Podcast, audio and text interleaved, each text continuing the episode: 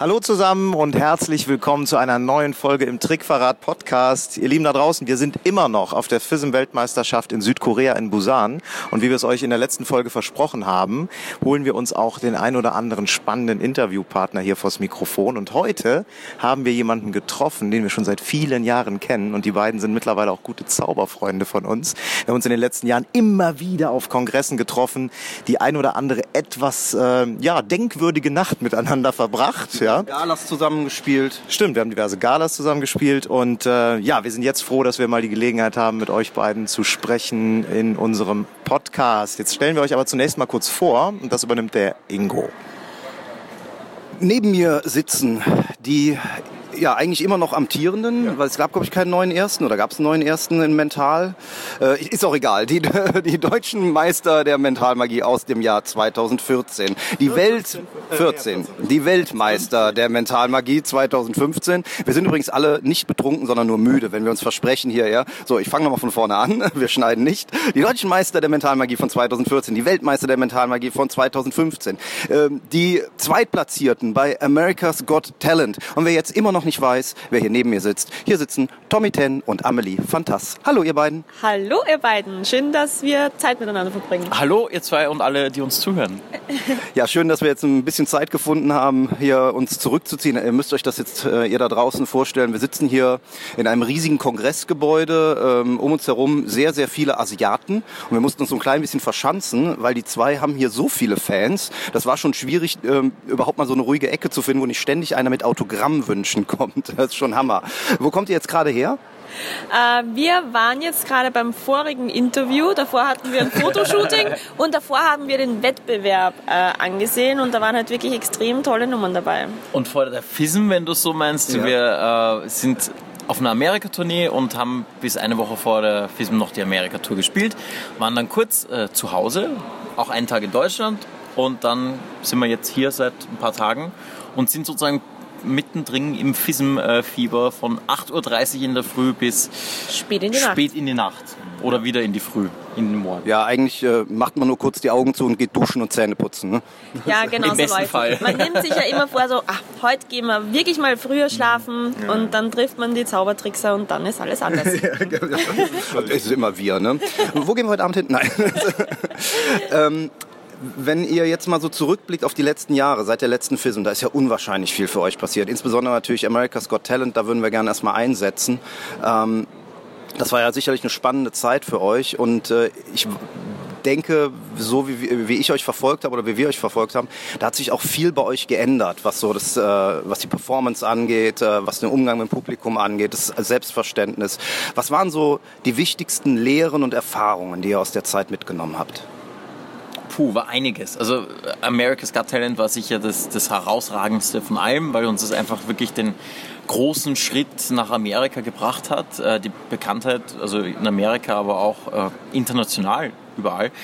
Und äh, das war natürlich eine harte Zeit. Also es war super, wir hatten super viel Spaß, aber es war auch super viel Arbeit. Also es ging im Endeffekt fast ein Jahr lang durch, wo wir nur dafür gearbeitet haben also nur, wir haben trotzdem zwischendurch andere Auftritte und so auch gemacht, aber wir haben wirklich gelernt, wie es wirklich auch ist, unter Druck zu arbeiten. Und ich glaube, das, was, was ich zumindest am meisten mitgenommen habe, das waren dann so die letzten ähm, Monate oder die letzten eineinhalb Monate, wo halt dann wirklich so die letzten Shows waren, Halbfinale und Finale und dann noch eine Result-Show und man muss überall ein Eck präsentieren und dann wird noch eine Christmas-Show aufgezeichnet und du musst halt wirklich von Tag zu Tag äh, dir Sachen einfallen lassen, irgendwie das vorherige toppen dran arbeiten. Du kommst, also es ist so ein bisschen Schlafrhythmus wie bei der FISM dann, äh, kommt sehr dem hin und es funktioniert aber und das hat mich dann teilweise auch verwundert. Du stehst irgendwie zwei Tage da vor der Show und du, du glaubst vorne und hinten, das äh, geht sich alles nicht aus, aber es wird und man lernt wirklich dann in dem richtigen Moment so zu funktionieren, dass man umschalten kann, dass man es genießen kann auch. Ich glaube, das ist das Wichtige, dass man nicht nur da steht sozusagen unter Druck, sondern wirklich auch, egal was vorher war, dass man auf der Bühne steht und jetzt sind die Leute da und jetzt jubeln die und jetzt schauen, egal, ist aber das gleiche, gleiche klingt für, für gleiche kleine Auftritte ähnlich. Ne? Egal, ob da jetzt wenige Leute sind oder wie es dann bei uns war, dass dann auf einmal Millionen Zuschauer zuschauen, dass man es halt geschafft diesen Schalter irgendwie umzulegen und dann den Auftritt zu genießen. Ja. Was auch sehr lehrreich war, war einfach äh, Fernsehen. Aber im Fernsehen zu arbeiten. Wir haben ja vorher schon Fernsehauftritte gemacht, aber America's Got Talent ist natürlich nochmal eine Stufe größer. Also die Produktion ist einfach riesig, extremst professionell und wir haben so viel gelernt, was auch Backstage ähm, abläuft und auch für uns selber auf der Bühne. Du musst ja, wenn du jetzt im Fernsehen das machst, für die Jury zaubern, fürs Publikum im Saal und für die Zuseher zu Hause. Das heißt, du musst auf drei Ebenen arbeiten und was wir mitgenommen haben fürs Fernsehen ganz, ganz wichtig war einfach, du musst in den ersten paar Sekunden klar machen, um was es geht, weil sonst der Zuseher zu Hause denkt sich, hm, langweilig, seppt weiter.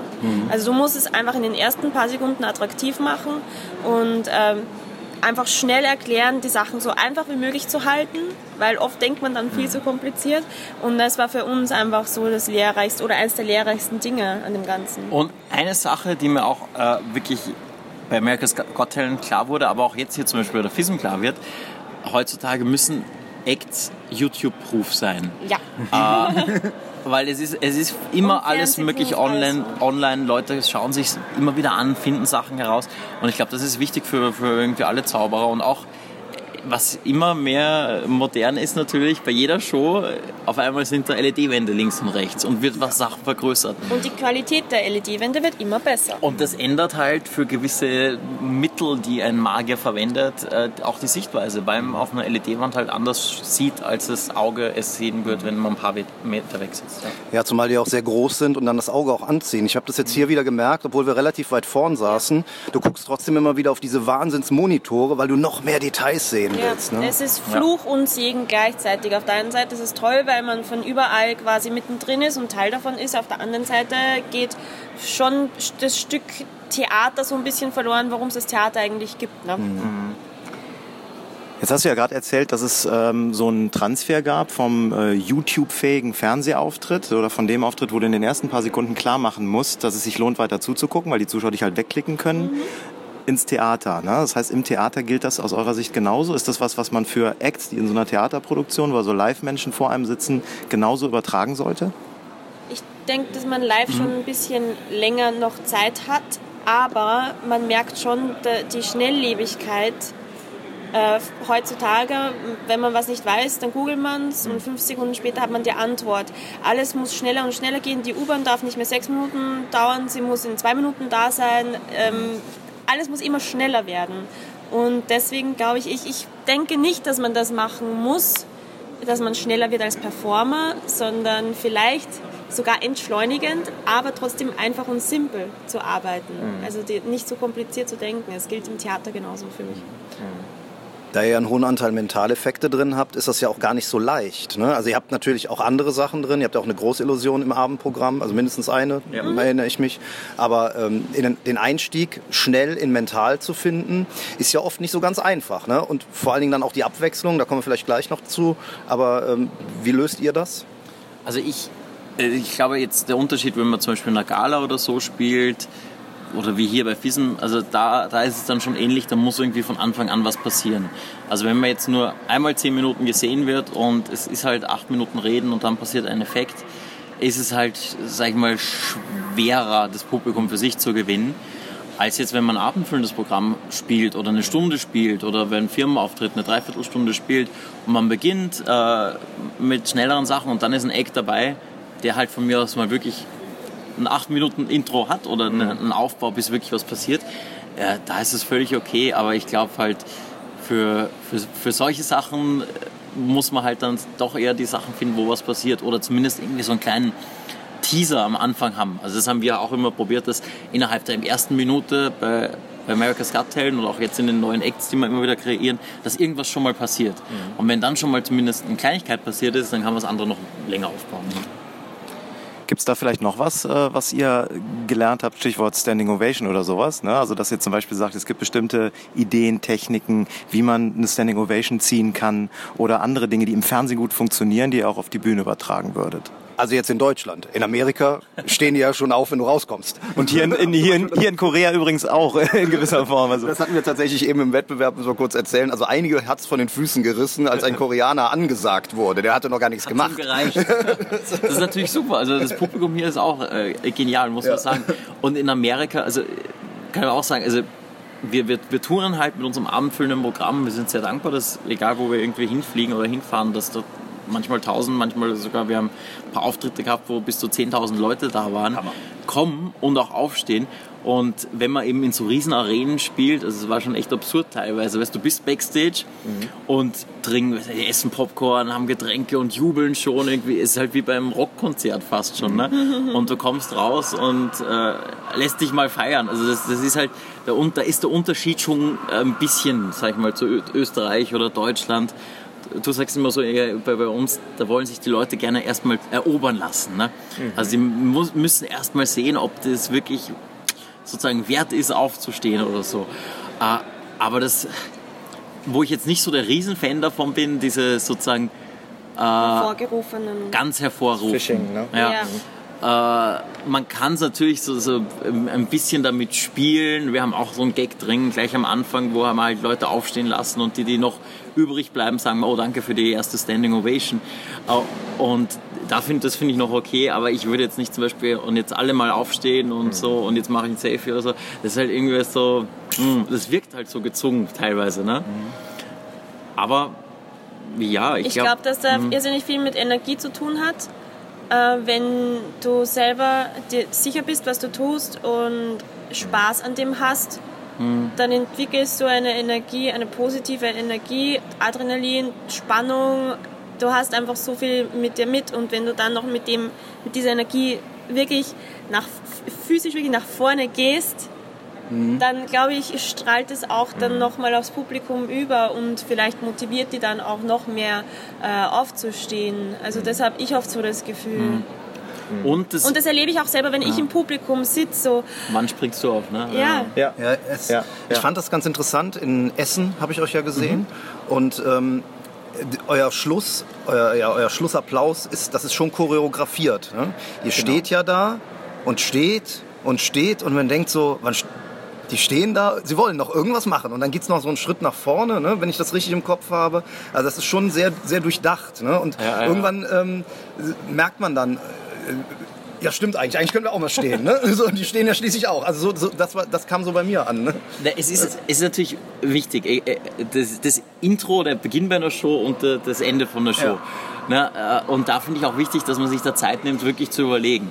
Wie, wie schaffe ich es, dass, wenn ich auf die Bühne komme, dass es einfach so wirkt, dass die Leute schon mal zuschauen und sagen, hey, der ist cool, das möchte ich mir anschauen. Ein gutes Bild am Anfang zu haben und das Gleiche ist auch wichtig für den Schluss. Dass, da muss die Musik passen und man muss auch teilweise, also man muss halt selbst auch einschätzen können, aber man muss teilweise den Leuten auch die, die Zeit geben dafür äh, zu realisieren, ob das jetzt sozusagen gut war oder nicht. Und wir enden die Show, also es kommt da noch eine Zugabe, wir enden die Show mit, mit, mit unserer Weltmeisternummer, der, der Telepathie. Und das ist eigentlich nicht so die Nummer, wo geschrien wird und Leute aufhüpfen, weil, äh, weil, weil, weil die viel mitdenken. Ne? Es ist einfach, die denken sich am Anfang vielleicht, wie könnte das sein, wir grübeln auch, weißt du. Und am Stichwort Schluss, ja genau, es gibt ja Theorien, äh, keine Ahnung, mittlerweile ziehe ich auch meine Schuhe aus während der Show, weil die ganzen Amis glauben, äh, irgendwie im Schuh ist was drin und das haben eine Million Leute auf YouTube gesehen und deswegen haben wir dann den Schritt gemacht und es sind immer Leute dabei in der Show, die schauen immer dauernd auf meine Füße und dann ziehe ich sie halt aus. Ne? Aber äh, was ich sagen wollte, was wir halt schon gemerkt haben bei der Telepathie, am Schluss, wir müssen einfach auch ein bisschen warten, bis die Leute wirklich realisieren, was denn, was denn da gerade passiert ist. Weil es jetzt nicht so ist, da erscheint jetzt am Schluss kein Dinosaurier. oder was auch immer am Schluss, sondern äh, es, es, es wird was genannt. Und das war's. Und jetzt muss die Magie dann erst in den Köpfen der Menschen passieren. Und da helfen wir uns natürlich mit Show-Elementen rundherum. Also in unserer Show gibt es ja alles Mögliche von äh, Pyro, Nebel, Licht und Schaukeln und, und so weiter. und vielen anderen. Okay. Ich würde gerne noch mal auf eine andere äh, Thematik eingehen. Und zwar habt ihr in den letzten Jahren ne, neben AGT, neben den ganzen Titeln, die ihr gewonnen habt, habt ihr auch die Illusionists Tour begleitet. Jetzt weiß ich gar nicht genau, ob einmal oder zweimal. Wie oft wart ihr dabei? Also Welttourneen haben wir zweimal gemacht Ja. mit ihnen und dann noch so ein paar einzelne Sachen wie eben Broadway New York, Mexiko. äh, Berlin Ja. und noch so ein paar andere. Okay. Also in jedem Fall alles in allem ein ziemlich straffes Programm, kann man sagen. Mhm. Ne? Wie kriegt ihr es ganz persönlich hin, zwischendurch auch mal einen Kopf frei zu kriegen, zwischendurch auch mal ähm, so ein bisschen auf euch selber zu achten? Weil ich kann mir schon vorstellen, dass das einen unglaublich pusht und treibt und natürlich dann auch umtreibt und dass das auch eine gewisse Gefahr mit sich bringt, dass man irgendwann zu viel von sich verlangt. Ja. Gerade du hast eben über das Thema Umgang mit Druck in der Fernsehproduktion gesprochen, aber ich glaube, so eine Illusionist-Tour ist auch druckvoll. Ne? Was habt ihr da für Strategien für euch entwickelt, um euch nicht selbst zu vergessen? Also ich glaube, es ist einfach wichtig, dass man eine gefestigte Persönlichkeit hat und dass man einfach weiß, wer man ist und, und das einfach nicht vergisst. Und für mich ist zum Beispiel auch immer wichtig, dass nach Hause kommen, die Familie zu sehen, wo es dann irgendwie darum geht, dass der Nachbar neue Blumen gesetzt hat oder so, weil es so komplett banale Sachen, wo ich dann einfach da sitze und zuhöre und da möchte ich gar nichts irgendwie über mich reden oder sonst irgendwas, sondern da geht es dann irgendwie um normale Sachen oder unser Hund, der erdet uns auch immer ganz schön, wenn man dann irgendwie draußen spazieren geht, in der Natur ist. Ich liebe dann einfach die Stille oft, weil man eh da unter Leuten ist. Und ich glaube einfach, dass es wichtig ist, dass man sich selber treu bleibt und dass man sich nicht denkt, so, oh, und jetzt bin ich berühmt und jetzt äh, kann ich das und das verlangen. Ich bin ich mhm. und ich werde auch so bleiben. Und es hat einen Grund, warum ich äh, mache, was ich mache und warum die Leute es so gut annehmen, weil das bin ja unter anderem, das sind Tommy und ich. Also möchte ich ja auch so bleiben. Und es ist eine Einstellungssache, eine Charaktersache. Es gibt sicher Leute, die dann auch irgendwie vielleicht ein bisschen abheben und so. Und es gibt auch Zeiten, wo man sich denkt, atmen. Mhm. vergiss nicht zu atmen, Amelie, vergiss nicht zu atmen. Und ähm, das muss man sich zwischendurch immer wieder schon äh, gut in Erinnerung rufen, sonst kann es schon passieren, dass man es vergisst und dass man dann ohne Energie dasteht und sich denkt, ich kann gerade nicht mehr. Aber wir versuchen dann wirklich zwischendurch uns, und wenn es manchmal nur Stunden sind, rauszuholen, manchmal auch getrennt, wo man sagt, so, das bin jetzt ich, das gehört jetzt mir und das mache ich jetzt, das ziehe ich jetzt durch. Zwei Stunden mal alleine. Mhm. Bei America's Got Talent zum Beispiel war das bei mir einmal in der Woche, Woche für eineinhalb Stunden Wäsche waschen gehen. In den Waschsalon. Das war für mich Urlaub. Mhm. Das glaube ich. Aber man muss auch sagen, der Vorteil ist auch bei vielen Reisen, wenn man halt zu zweit ist, weil ja. sie ja. macht dann die Wäsche, ne? Und ich kann Computer spielen. yes. Tja, ihr hört. Wie das bei euch zwei so ist. Ja, Ingo macht auch die Wäsche bei uns. Ja, ja wir haben uns vorher schon ausgetauscht. Ne? Ja, aber das ist, äh, das, das Coole ist natürlich zu zweit und wir haben genügend Kollegen, die alleine unterwegs sind. Ja. Äh, man ist halt wenigstens zu zweit und ja. wenn es halt mal irgendwie doof ist oder oder auch wenn es ein schöner Moment ist, man kann das halt teilen. Ne? Mhm. Oder wenn der eine nicht so gut drauf ist, kann der andere vielleicht die paar Prozent mehr geben. Ne? Mhm. Und äh, also ich glaube, das ist schon definitiv ein Vorteil, äh, und alleine wäre das wahrscheinlich gar nicht so in dem Ausmaß möglich.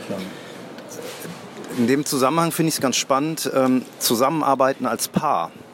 Das ist ja auch wieder Fluch und Segen zugleich. Also wir beide erleben das auch am eigenen Leib, äh, nicht weil wir ein Paar sind, aber weil, ja, oh, verdammt, jetzt habe ich mich geoutet, ähm, sondern weil ja äh, meine Freundin auch mit bei uns im Team als Assistentin mit drin ist. Das heißt, wenn wir auf Tour sind, irgendwo auch mal zwei, drei Tage unterwegs sind, wir machen ja keine ewig langen Touren so wie ihr, aber dann ist sie natürlich mit und wir sind zusammen. Wir verbringen dann quasi das Arbeiten und die Freizeit zusammen. Albin hingegen hat genau das Gegenteil. Er ist dann immer von Frau und Kind getrennt. Ähm, jetzt ist das zum einen hat das Vorteile, finde ich. Also beide Varianten haben Vorteile, nämlich äh, man, man vermischt das Berufliche mit dem Privaten nicht. Ne? Ähm, für euch wäre es ja auch, wenn ihr euch jetzt verkrachen würdet, das wäre ja nicht so einfach, sage ich mal. Also ich habe eine Scheidung hinter mir, ich kenne das, ne, dass das passieren kann. Oder dass man das Private ins Berufliche hineinträgt und dann vielleicht Amelie sagt, nö, also heute kann ich jetzt mal weiß ich jetzt mal nicht, was du in der Hand hast. Mir doch egal. Naja, es natürlich äh, gibt es hin und wieder Spannungen, aber das finde ich auch gut. Das finde ich, äh, hält auch eine Beziehung am, am Leben unter anderem. Ne? Es kann nicht immer konstant sein, es muss auf und ab gehen. Und dann, manchmal pusht es sogar ein und bisschen. Und dann wird ja. es aber zwischen uns während dem, den Acts manchmal so, das ist eigentlich schon lange nicht mehr passiert. Schade. Dann, dann, dann, dann suche ich besonders schwierige Sachen raus. Ja, weil, Tommy, ich weiß gerade nicht, was das ist. Geh einfach weiter. äh, das Publikum kriegt es vielleicht dann nicht mit, aber wir zwei kriegen es mit.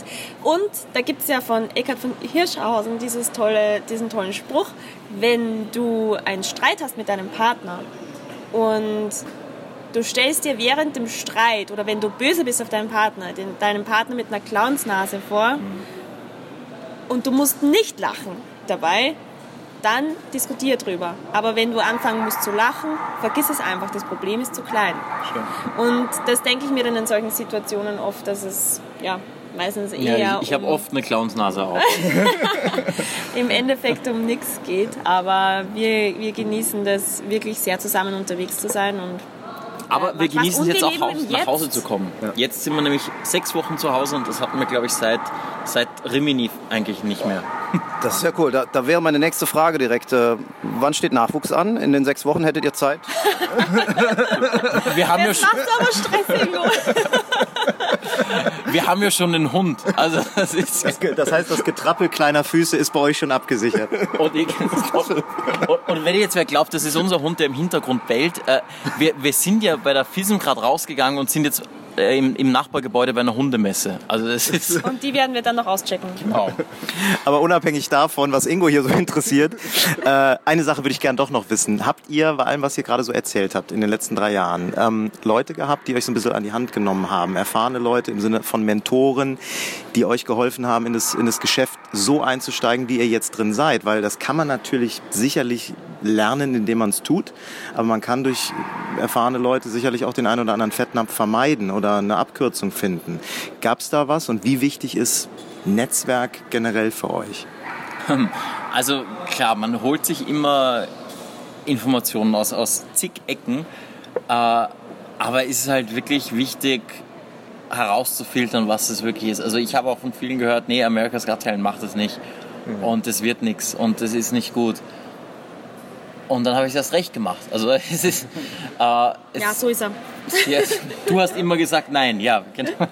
Nee, aber äh, es, es ist immer schwer, sich sozusagen äh, einen Rat zu holen oder, oder zu wissen, welch, wel- was ist jetzt ein guter Rat für mich oder was ist einen, den ich behalten will. Also wo wir halt viel äh, Hilfe uns genommen haben, war schon auch im Englischen äh, an, an Texten und äh, das zu, zu lernen und Skripten und, und so weiter. Und das ging, ging auch, also geht mittlerweile auch sagen wir, viel besser, als wie wir damit begonnen haben. Wir haben auch von Illusionist äh, natürlich, sagen wir, von dem Regisseur Neil Dorwart, der hat uns geholfen, auch bei unserer Show. Äh, halt Übergänge und so Sachen, das sind halt wirklich das sind oft die wichtigsten Sachen, auch wenn man es jetzt gar nicht mal so selbst ernst nimmt. Aber irgendwie was vorzuführen, dann sozusagen beiseite zu legen, so und jetzt kommt das nächste. Und einfach, das ist halt nichts. Ne? Aber wenn man sich ein bisschen was überlegt, findet man immer so eine leichte Transition und, und einen leichten Übergang und das hilft enorm dem Gesamtbild einfach. Und ich glaube, da hat man äh, gute Hilfe aus der, aus der Zauberszene, aber auch von ganz anderen Leuten. Das war ja zum Beispiel Illusionist, Mhm. äh, wo wir da ja echt, keine Ahnung, zig Shows gemeinsam gespielt haben. Äh, unter anderem eben mit Mark Kaling, mit Rick Thomas, Mhm. äh, Amanda Lucero, äh, die ganzen Leute.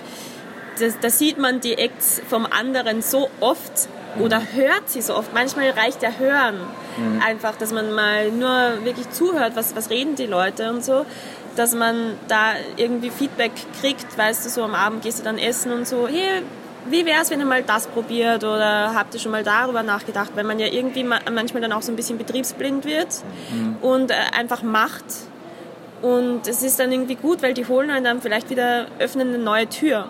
Und genauso machen wir das bei anderen Leuten, ähm, auch bei jüngeren Leuten. Ich würde nie Feedback geben, wo ich mir denke, okay, ich, ich möchte keinem irgendwas aufzwängen oder so, aber im Gespräch oft kommen dann die, die tollsten Sachen zustande und da bin ich äh, diesen Menschen sehr, sehr dankbar. Auch Jonathan Goodwin, eine äh, Entfesselungskünstler aus Amerika, äh, hat uns da viel geholfen und ja, somit hat sich das auch immer und immer weiterentwickelt. Ja, das, das Wichtigste ist, war generell, also jetzt egal ob sozusagen in den großen Produktionen oder auch vorher, wir wollten halt immer einfach auftreten und haben halt jede Chance angenommen. Wir sind auch teilweise von Schule, in Schulen, von Klasse zu Klasse gegangen, um den Act zu machen, zu probieren.